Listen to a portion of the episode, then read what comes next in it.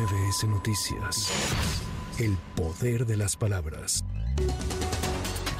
La Coordinación Nacional de Protección Civil emitió la declaratoria de emergencia para el estado de Guerrero por la presencia de lluvia severa y vientos fuertes el día 24 de octubre de 2023, derivadas del huracán Otis. Mediante un comunicado informó que el municipio de atención inicial será Acapulco de Juárez. Detalló que con esta acción se activan los recursos del programa para la atención de emergencias por amenazas naturales.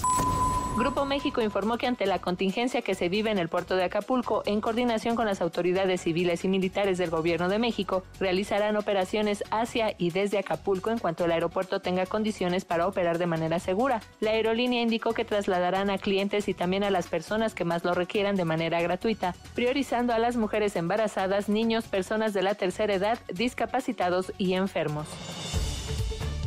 El INE aprobó el acuerdo que establece los límites del financiamiento privado que podrán recibir los partidos políticos en el 2024, los cuales ascienden a 218 millones de pesos. De este monto, 132 millones corresponden a las aportaciones que podrán hacer los militantes.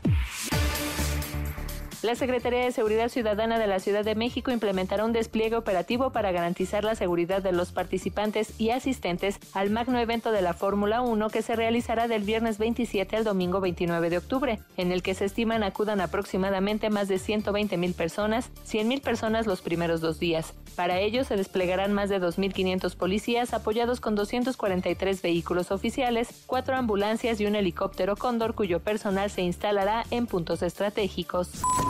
Para MBS Noticias, Erika Flores. MBS Noticias. El poder de las palabras.